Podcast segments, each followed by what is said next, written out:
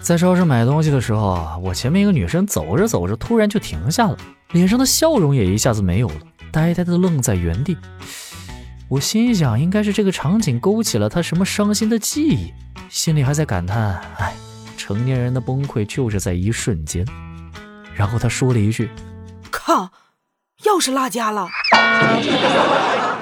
欢迎光临，在百货公司二楼搭上了电梯，一个目测大约小学低年级的女孩笑眯眯地看着我：“哥哥，你要去几楼呢？”“啊，五楼，谢谢你了。”结果那孩子的身高似乎碰不到五楼的按钮，烦恼了片刻后，他在一楼的按钮上按了五次。啊，我怎么都不知道有这种加法式的系统！我操！哎呀！防不胜防啊！打开朋友圈，你会觉得每个人都常怀感恩之心，总是在感谢恋人、感谢生活、感谢好天气。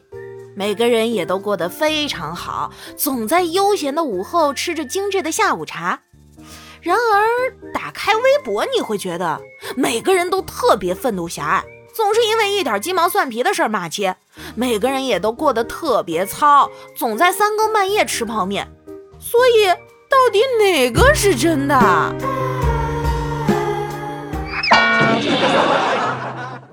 早上约了几个朋友打牌，女朋友不让去，我也没多说什么，在她脸上轻轻的摸了一下，便走了出去。直到现在才回到家，不等她开口，我先说：“哇，宝宝，你皮肤弹性也太好了吧！”早上摸了一下就被弹出去好远，差点迷路回不来了都。我信你个鬼！你这个糟老头子坏得很。哎呀，怎么办呢？我正在纠结要不要买一个包，这个月花销实在是太大了。我就跟朋友说，让他劝劝我，这个月再买包就剁手。可是他语重心长地说道：“人不能为了自己的手连包都不要了。”你大爷！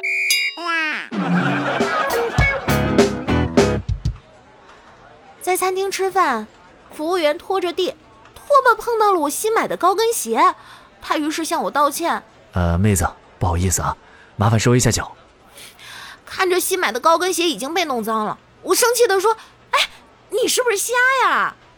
他听完就改口说：“阿姨，不好意思，麻烦收一下脚。”月底了，相信大家也没钱了，在这里教大家一个蹭饭的方法，那就是在所有社交媒体大肆宣扬自己要减肥的消息，你的朋友们就会为了阻挠你，争先恐后的来请你吃饭了。你这是坑我！做人的差距怎么这么大呢？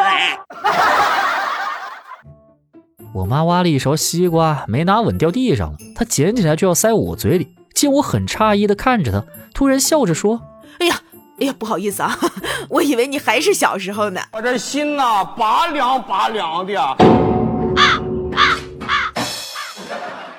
别信女生发自拍时候说的话啊，什么？哎呀，今天妆没化好，眉毛没画好。哎呀，今天搭配的像非主流。哎呀，今天看起来胖胖的，等等之类的话，能发出来的都是觉得自己非常好看，不好看的他们不会发。没毛病。年幼的我什么也不会，情绪不稳定，一提去幼儿园就哭闹。二十多岁的我什么也不会，情绪不稳定，一提去上班就在心里哭闹。哦，真的是太可怕了！没想到这种网传的骗术也会发生在我身边。刚才我朋友在地铁里被一个自称是她男友的男的拉扯，于是她就向周围呼救。可那男的解释说，只是情侣吵架而已。